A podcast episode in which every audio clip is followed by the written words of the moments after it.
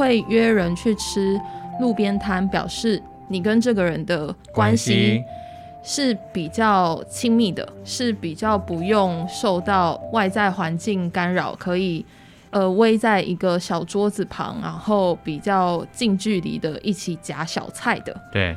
所以他透过吃面的这个行为，以及他吃面的经历，哪些摊子好吃，应该要怎么点，嗯，曾经跟哪几位男士一起去吃过面，然后有一些荒唐的举动之后，一开始陪他吃面的那个人跟他一起走到了最后。欢迎光临，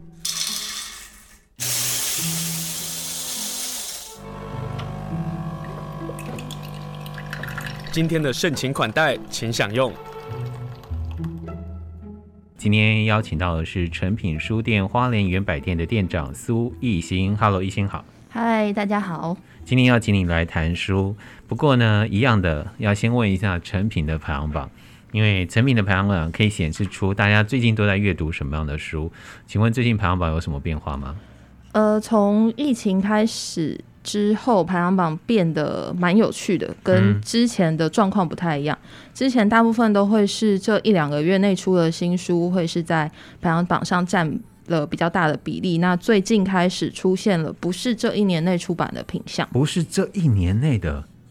比方说，像是呃一九年年底出的《莫斯科绅士》uh-huh，然后或者是一七一八年出的房思琪的《初恋乐园》，这些都已经是卖过好一阵子，以及在刚出版的时候也有上排行榜，但是近期又被拿出来再重新阅读、重新销售的品相。请问一下，房思琪的书为什么又回来了？这真的很有趣哎、欸！最近没有什么相关的新闻啊。我们觉得是大家一直可能。有口袋书单哦，那你可能会觉得啊，这本书可能题材比较稍微沉重一点，或者是它比较需要一段时间去阅读，它就会在你的口袋书单里面被挤挤挤挤到比较后面去了。对，但现在可能稍微有空一些，稍微比较多时间可以做比较长时间的阅读，所以又被拿出来了。Uh-huh. 哦，但为什么不会有新书？新书的话，受到疫情的影响。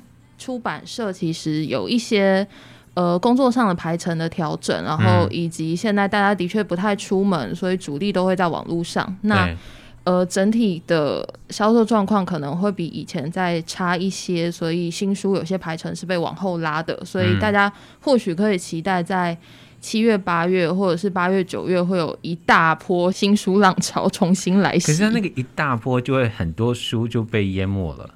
所以大家那时候要常常来逛书店啊，你可能有超多书要看的，可能每个礼拜都有好几十本哦。我等要说啊，就是说真心话，逛书店是必要的，因为透过网络上你看到的这些新书资讯，一定不会赢过书架上的书，因为林林总总这些书，我们才有机会相遇。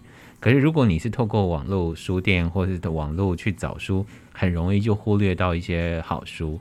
所以今天就访问是苏一新，跟大家来谈。原来最近大家又回头看去年、前年你没有看的书，可是最近又回头去买，然后回头去看。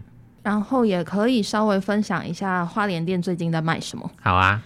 呃，大家可能会觉得，比如说小朋友放假在家，然后都没事做，嗯，所以妈妈们可能会买一些玩具或者是儿童书。诶，没有，没有。好好奇，孩子们在家在干嘛哦？我们最近卖的就上课看那个、啊、网络上课啊。对啦，但是放假也在家。那好，最近卖的比较有趣的，反而是妈妈的游戏书，比方说着色画这种，有没有多年以前有在流行过的？有一年，各个的网络书店，包括实体书店，全部都是那些。色笔画的书，就是只有线条，然后大家可以自己挑颜色去着色的这些书，哇，又重新卖一轮，非常有不可思议哦，非常有趣。然后，而且很多是指明到柜台说：“请问你们的那个着色画的书放哪里？”嗯。然后我们会先问说：“哦，是要给小朋友吗？”他说：“哦，不是，是大人的。”大人焦虑，对，啊，这个很有趣。别这样说嘛，我最近也才买来了色笔，要开始了吗？觉得。安慰自己所说：如果我这么忙的情况之下，或者是在焦虑的情况之下，我可不可以买买色笔来画画？因为它是一个重复又不花脑袋，但是画完之后又可以有一点点成就感的东西，嗯，短时间得到成就感啊。妈妈的焦虑是用这种方法，而不是说妈妈们加油。所以上次我们介绍绘本是介绍错的，我们要跟妈妈说，书店当中有这些可以让我们排解焦虑、紧张、愤怒的书籍。以及你可以跟孩子们一起画。好，我们又又再套回来了。孩子吵你的时候，分给他一张。孩子说：“我才不要画嘞，我想要直接用手机看啊。”讲到手机啊，我们待会就会跟大家来介绍一本书哦，叫做《孤独世纪》，它里头也在讲那个手机所造成的孤独的这个世界。那在成品部分还有哪些好卖的吗？呃，还有比较有趣的是建筑施工类，还有室内装潢这种，啊、比如说。怎么用简单的方法去把你家里的格局做些许的调整？我想大家应该也是在家觉得这个柜子，我看我已经看很腻了，它放在这就是定位。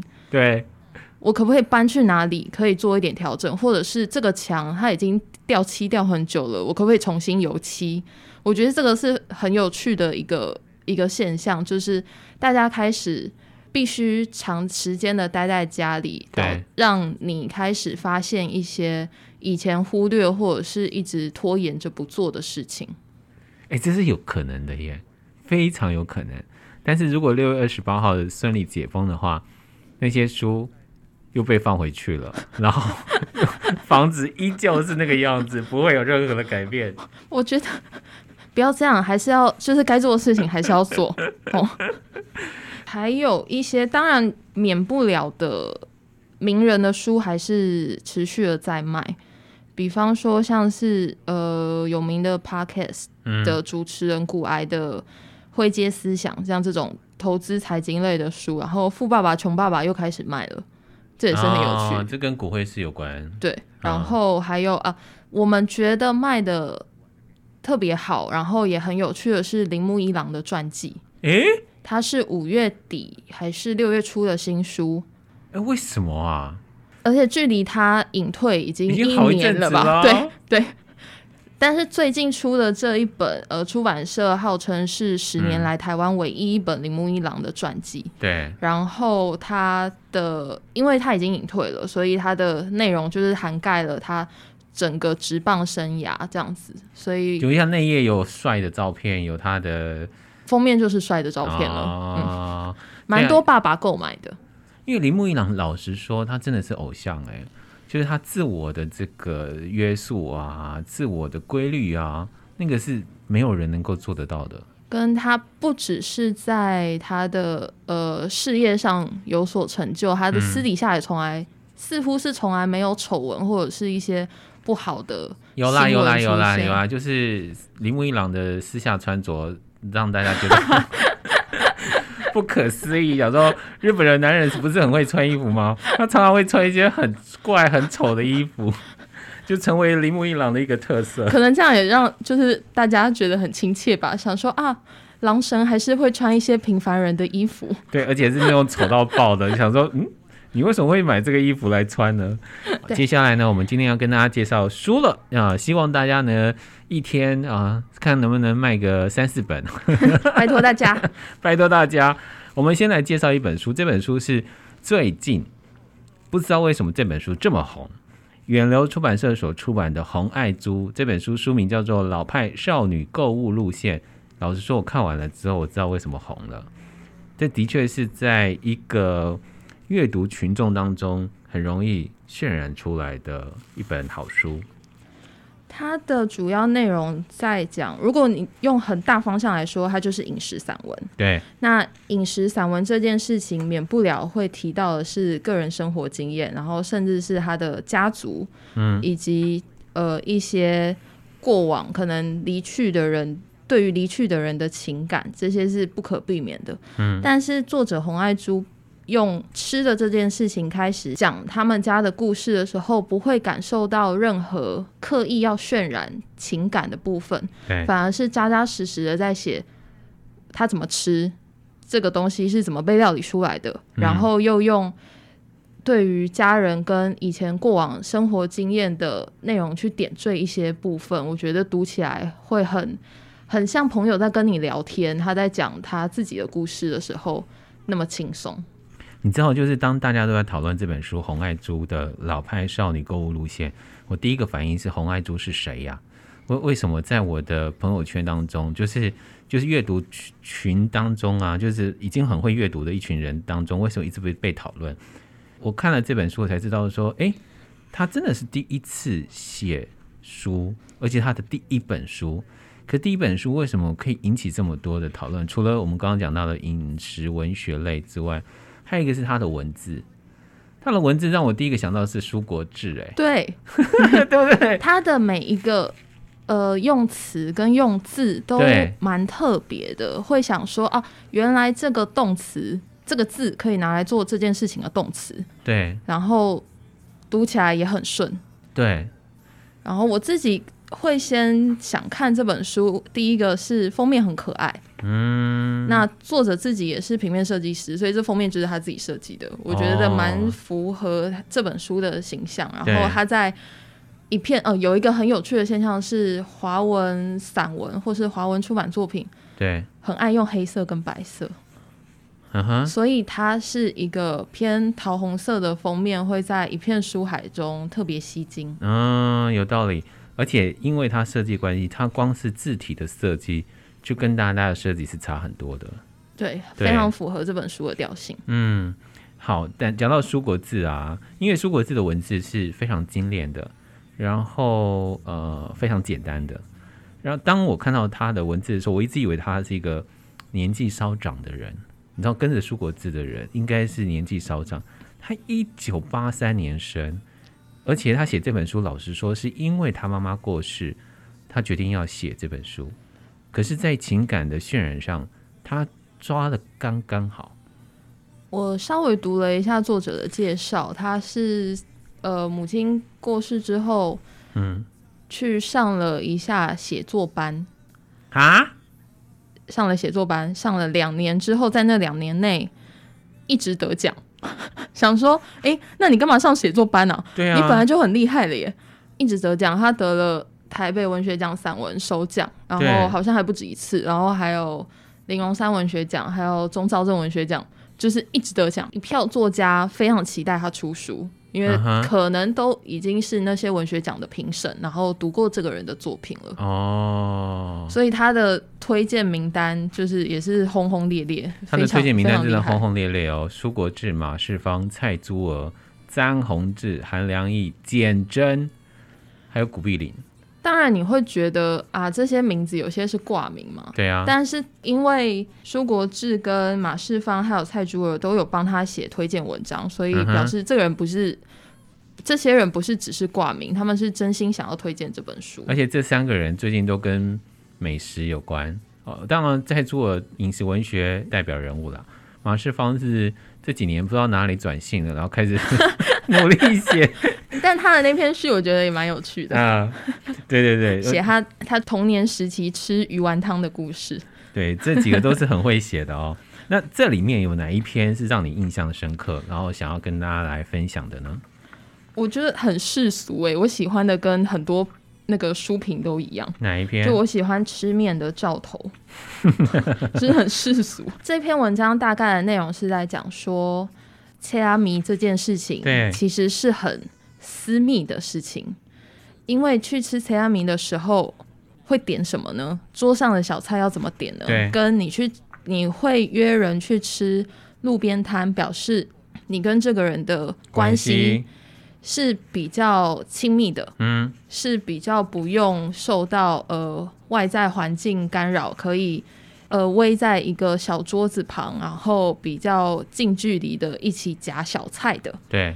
所以他透过吃面的这个行为，以及他吃面的经历，哪些摊子好吃，应该要怎么点，嗯，然后曾经跟哪几位男士一起去吃过面，然后 有一些荒唐的举动之后，最后陪他一开始陪他吃面的那个人，跟他一起走到了最后。对，我觉得是一个很棒的起承转合。而且他还说，那起承转合到最后就是说，关于上次陪我吃面的那个人，这样，然后怎么样，他一段话就结束了。对。收尾的非常刚刚好，然后大家也看得懂说，说啊啊哦，哦，在一起了这样。对，他也没有说我们共结连理，或者是他成为我先生，没有，他都不用这些字眼。但你就是看得懂。对，红爱珠这个人实在太妙了哦。之前我看过时光二手书店，本来要邀请他来花莲做讲座，可是很可惜啦，因为疫情关系，那场讲座就取消了。不知道红爱珠有没有可能再来花莲？你刚刚讲的这一篇呢、啊，是我自己在看很多的饮食文学当中，很少会谈奇阿米，因为奇阿米它是一个很朴实的料理。你讲大家在写奇阿米的时候，你脑中就会浮现说，啊，不就是那个味道？啊，对。你不管去哪里吃，不会有太难吃的，但也不会好吃到你会就是拍掌说太好吃了什么，不会。对，对，但是它确确实实是每一个人在聊食物的时候脑中可以浮现的味道。对，嗯，而且他把这些小菜都给写进去的时候，整篇丰富度就非常的好玩哦。比如说。他讲那个肉啊，就说肉有三层肉：瘦肉、嘴边肉、猪皮脆骨；内脏有猪心、猪肝、猪肺、猪舌、肝连大肠、生肠，一猪到底，连碳盘、地瓜叶都浇上猪油葱。猪肉全是白煮，材料一坏就无从遮掩，先得经过面铺的挑选，才拿来售价。在本地奇阿米的江湖，选熟成超过一年的温体黑猪。不采养不足白猪或冻肉是基本的通事，无可拿来说嘴。从这里就可以发现他的这个文字哦。好，今天跟大家介绍就是红爱珠的这本书，叫做《老派少女购物路线》。先进个广告呢，我想跟大家来谈谈，就是这本书害我去买那个米苔木。你知道我就逛黄昏市场啊，突然看到米苔木，然后第一个反应出来是红爱珠，然后就那个红色的书皮书封就马上冒出来了，害我就想要买米苔木。米苔木在你的生活里头啊，成长岁月里头有有占一定的地位或是影响吗？我在读那一篇的时候，我有认真回想这件事情。嗯，米苔木会伴随着呃爱玉跟粉圆一起出现，还有绿豆。所以你的是甜的米苔木，对，嗯，我的记忆里是甜米苔木，但是它不会，它会是跟着一些冰品一起出现，所以印象反倒没有像它这么深刻。对，它这个米苔目就是米苔目两种，然后他就谈的是咸的米苔目跟甜的米苔目。他说米苔目是再来米质，中性清净而无油气，制成冰品也常有。从来没有人用米苔目来形容叫做清净，没有油气来形容米苔目，很有意思啊！就是的确会影响到我决定要做什么菜耶。这这本书在讲米台木的这一段，嗯，还特别的在讲到他跟外婆的相处，所以我在读这篇的时候回想起我小时候吃的冰品，哎、欸，的确那冰品旁边有阿嬷。我觉得是很有趣的阅读经验，就是明明是不同时空，对，跟不同的回忆，跟不同的料理，对，但是却会想到差不多的画面。对啊，因为米台木的确是很多人的成长岁月嘛。可是谁现在还会想到什么白铁车啊这些等等的？可是，在他的笔下。仿佛我们跟我们的那个记忆或是生活的记忆都有了重叠。还有另外一个啊，他在讲卤肉。你知道谈卤肉，很多的饮食文学都一定会提到的。那卤肉那篇我也好喜欢哦，我也好喜欢哦，好到我都觉得原来我可以重新做卤肉。它有很多的做法。他的每一篇文章里面几乎都会有呃他熟悉的那道料理的做法，对。但那个做法的书写，我觉得大家在阅读的时候非常非常值得仔细的看，因为每一句话跟每一个用字都相当特别。对。看完之后会就是很像有一个大厨在你面前直接料理那道菜的感觉。嗯。非常具象化，对，讲卤肉，大家就会想说，好，它可能又跟呃，可能家人有关，比如说长辈在看到卤肉的时候，其实大部分在写的方法都会是长辈卤的肉，然后妈妈卤的肉，然后接下来是我卤的肉，会走向一个最后会走向一个情感的呃书写会在讲家族记忆，嗯，但他这一段这一篇文章里，除了在讲这一些内容之外，还有非常细致的在书写怎么卤肉，然后跟每个人的卤肉方法，以及最后这一段我最喜欢哪一段？他说。往后如遇困难，无端端孤儿意识滋长起来的时候，就卤肉。嗯，当香气开始流泻在小公寓中，就回去与儿时那个完整无缺的家族团圆。其实就只有写到这样而已。嗯，但你会知道，卤肉对他来说是一个与过去家族的连结。对，因为他讲到了外公，讲到了老一辈的人，然后讲到妈妈。因为卤肉太容易跟妈妈连接了。那我们刚刚跟大家介绍，就这本书其实也是从他妈妈卧病在床，然后妈妈离开，那他开始在书写，用刻字的方式来书写哦。比如说这里面卤肉啊，他就说有两派的做法，然后他怎么做？其中啊，我看到的事情是，我自己很懒惰啊，我有时候因为要张罗老爸的三餐嘛，然后我觉得卤肉是最好的。那甚至于我爸现在很坏啊。他现在他自己会去肉铺子买肉，然后买了肉之后呢，他就买整条的哦，然后就告诉我说他买肉了，我就知道说他要他点菜了，对，他点菜，他要做卤肉了。可是，在卤肉的做法上，红爱猪的做法有一个很好玩的事情是，什么时候上酱油，什么时候上酒，它的上法，它是透过煸锅的方式煸起来，那那个很有意思诶。通常就是我们炒过了肉之后。然后要上色嘛，糖要让它上色之后，我们不就是把酒啊、把水啊、把酱油倒进去焖锅就好了。可是它有那个小的动作，使得这一篇很迷人。你真的有卤过肉哎！我看完这篇之后，我有想说，哇，我要来试一下，因为他把这不是只有我的问题，对不对？步骤写的好清楚哦，就是。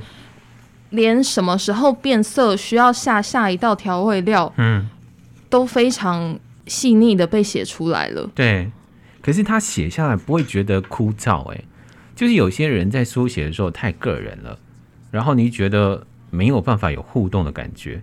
可是红爱珠的文字有那个互动，以及会让人觉得，嗯，好像很简单，我可以来试试看。对，哎，奇怪，他也不是写食谱。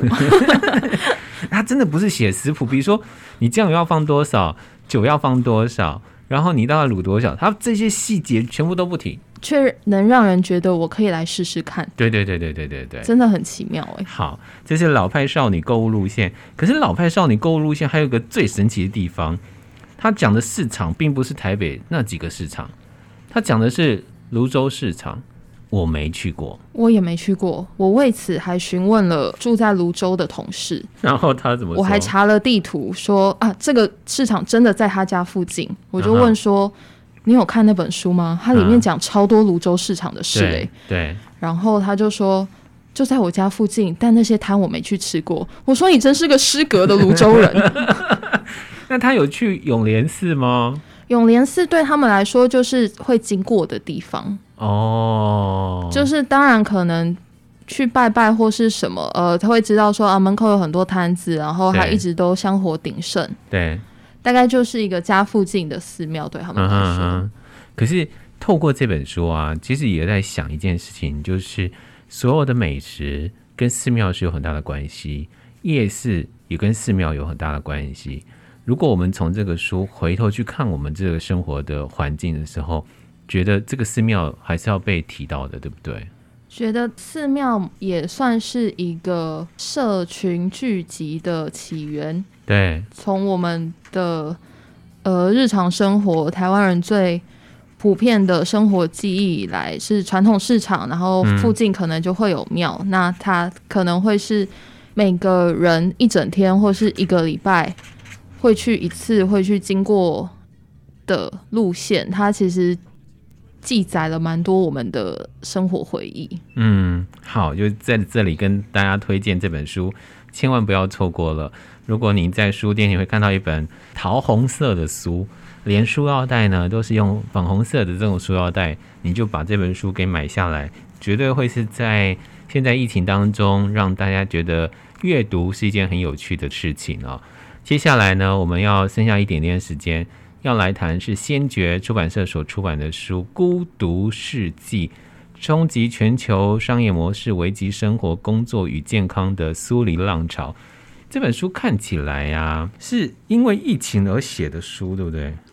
对，因为在讲到疫情的时候，嗯，我们第一个会想到的是隔离。对，隔离的时候，你就会是一个人。对，那一个人很直觉的会连接到，就是好像很无聊，好像很孤单。嗯，但书里面有一开始提供你一个非常简单的量表，那个量表还不错。去看题目的时候，会觉得啊，原来不是一个人才叫孤独。嗯，你就算身边有人。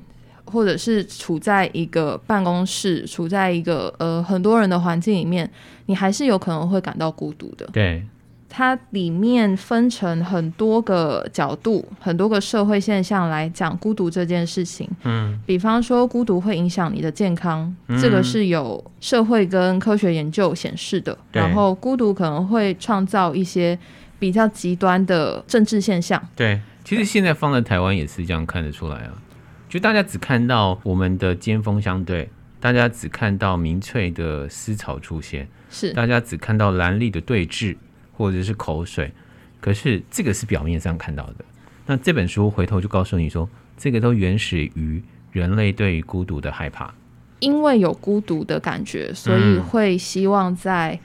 一些场合跟一些环境中找到与其他人的连接，对，那这些连接如果走向极端，就会变得很容易攻击其他人，嗯，或者是很容易为了自保，为了掩饰自己的孤独，去讲出一些比较激烈的言论，或者是比较不好的行为。对，这本书的作者呢是诺瑞纳赫兹哦，他就说孤独能够引起危险的混合的情绪，包括了愤怒、敌意。倾向是周围环境具有威胁性，且带有冷漠、同理心低落，像等等的这个情况，的确耶，有时候觉得在这个时候试试看这个书，实在是一个我觉得是当头棒喝，就提醒我们去看待这个疫情下我们跟其他人之间那个关系。而且除了刚刚讲到说它可能会造成一些社会上比较针锋相对的状况之外。还有提到的是科技的发展是不是让人越来越孤独？嗯，我想这个命题其实大家都有讨论过。对，但是书里面用了几个篇章来写这件事情，它会让人觉得，哦，原来这些社会现象最后归到原点，嗯，其实都是因为大家觉得孤独。对，比方说，明明科技的发展出现了通讯软体，出现了社群网站，对。对会让你可以跟你的朋友、跟你的家人更能有时间跟有机会接触，尤其是在这种隔离的时代。对，但也会因为你可以跟别人接触，别人却不关心你而感到孤独。啊，有，这是一个，就是诶，结果到最后居然本末倒置。对，是一个蛮有趣的现象。嗯，嗯他就说。你可能已经很熟悉的 “formal” 这个词，就是错失恐惧症。那另外一个现象叫做是 “BOMP”，相信别人比较受欢迎这个词，在这个社交的这个媒体当中就更趋恶化了。BOMP 就会让人觉得很沮丧。我觉得这是一定的耶。我说真的啦，就是你不要去开 Instagram，你就不要去开 Instagram。嗯，你不要开脸书，你就不要开脸书。可是，当社群媒体每个人都有这个社群媒体的时候，你就忍不住要打开。你不加入，好像被排挤了。对，你不加入反而觉得孤独。诶，可是你加入之后，你更显自己的孤独。因为不是每个人每天都能看到你的文章，然后按赞呢、啊。对，那你没有被按赞的时候，是不是觉得啊，怎么怎么这样？然后我最近发现一个很有意思的哦，就是你看那些网络上一直在攻击人，你就回头去查他的脸书。他的脸书按赞的那个数字都是个位数，因为我有做这些事，对不对？毕竟现在有非常的 非常多，好偏激哦。对，有很多新闻的标题会是比较耸动一点的，对。然后我就会忍不住去点下面的留言，我想知道大家怎么看待这种比较偏激的文章。对，我我想知道他平时的生活，他所摄取到的是什么东西，他想要跟大家分享什么东西。可是我看过好几个，它都是个位数，也就是说，这个社群媒体它其实会逼死着我们需要被别人关注。当他他在自己的 Instagram 或是脸书这么的冷淡的时候，当他进入到其他的社群讨论里头，不管是好坏的攻击的讨论，他是被看见的。所以他会更使用一些激烈的文字去凸显出大家来看我，对，我想要被讨论，对，不管是赞同我的或者是攻击我的，我都想要接收到。对，这也是这本书在讲的，就是越来越酸的人们为什么在这个事情上会被凸显。其实真的就回到孤独这件事情，我们有没有看到我们自己那个孤独？通常是没有的。我想是没有的，嗯，因为。孤独这个词长久以来会被等于是一个人的时候，你会觉得孤独，或是可能比较社会化的讲法是你没有结婚，所以你可能会孤独，或者是你很久没有跟朋友见面，你会是孤独的。对。但假设这些人的生活中没有这些现象的时候，他可能理当不会联想到他自己是孤独的。嗯。但其实“孤独”这个词，作者有给一个比较。明确的讲法是，只要你找不到可以认同你的人，那就是孤独。嗯、哇，觉得哇，这个哇，大家大家其实都是孤独的吧？对，我们都是孤独的，我们都有这个孤独要面对这个问题。另外，在那个网络媒体、社群媒体当中，他谈论到吃播，这让我大笑。我没有想过吃播跟孤独是有关的耶。我的朋友们有在看吃播，比如说他们很喜欢看某些。YouTuber 是会大吃特吃的。嗯，但你的朋友看吃播的原因是，他们觉得看他吃那么多东西很疗愈。诶，我想说，不就是别人吃东西吗？对啊。但是我最近变得很可怕。嗯，在这一个月内，在家的时间变长了。对，剧也追完了，电视也不好看的时候，嗯，我就看到有人分享。某些韩国的吃播，呃，对，类似吃播，就是韩国的 YouTuber 拍的影片。嗯，他的影片内容是他的日常生活。嗯，哎，我干嘛看人家的日常生活啊？但是很好看哎、欸。哎，我看过日本的日常生活，好看吗？我那时候只是觉得说，为什么有人要拍这样的日常生活？嗯，他就起床，然后做做运动，然后玩玩猫，玩玩狗。然后呢，他可能接下来又回来，又开始煮东西吃。嗯，那可能很多时间都在煮东西哦。嗯，然后煮的东西又不好吃。嗯，不过就是意大利面啊，或者怎么那种简单的东西。然后你就看他吃。嗯，但是我回头去看他，几乎很多哎、欸，他都是上万的人在看呢，订阅数很高。对，然后我们这种一直在谈节目、谈书，可能没有人要听。这个到底发生什么事情？他说，吃播的观众都主要是独自生活的人，面对电脑荧幕，让吃播成为他们的饭友，跟他们聊天，能够缓和用餐时的孤独感。哎，这太孤独了吧？我看那一段的时候，我有想说，呃，怎么会这样？所以我现在是孤独的吗？但是我要澄清一件事情是，是因为那个 YouTuber 本身自己会手做非常多东西，对，所以我有一点把它当做教学影片在看。所以我看的那个比较算是吃播，就是对对对，我的可能不太像他，他的那个随便煮，然后你就看他吃。对，对 但我这这个就是稍微有一些教学意义。但我看到那一段的时候，我还是有反思自己，想说最近是不是太孤独了？嗯，是不是都一个人在家，所以对比较需要这些借由他人的生活来感受到，好像自己有在跟别人接触。对这个书啊，他有讲到一个人在办公室。我自己过去的经验到现在的经验，其实我非常认同一件事情，就是吃饭，一起吃饭。呃，我曾经看过一个新闻，是美国现在疫情比较好了，所以那些科技公司都要求他们的员工回到办公室上班。是，结果大概有五六成的人反映说不要回去。你知道，就是当大家已经习惯那种，它会变成一种。习惯孤独会变成一种习惯，嗯，因为你觉得跟他人接触是麻烦的，它有可能会让你不开心，或者是开心，它会让你的情绪波动变大，对，你觉得疲惫，对，所以你干脆拒绝这件事情。一开始的拒绝，我有看到那篇文章，然后他是说，有人的建议是说，因为这样你就可以网罗更多人才进到这间公司，因为你不用进办公室上班。所以你可以网罗全世界的人才在你的公司工作。对，所以这批人是以这个立场来，哦，呃，赞成不要回去上班。对，但某个程度上，你能说这些人没有这种想法吗？嗯，他们没有不想跟他人互动的这种想法吗？嗯、但这种想法，再回到原点来说，是不是他已经习惯孤独这件事，但他不自知？我觉得会不自知，因为我们开始习惯不讲电话。这书里头也有讲，对，当我们不讲电话，当我们只用 message，当我们只用简讯或者是 email 的方式做沟通的时候，那个孤独其实已经慢慢的升华在我们生活当中。我们以为这样子就可以生活下去。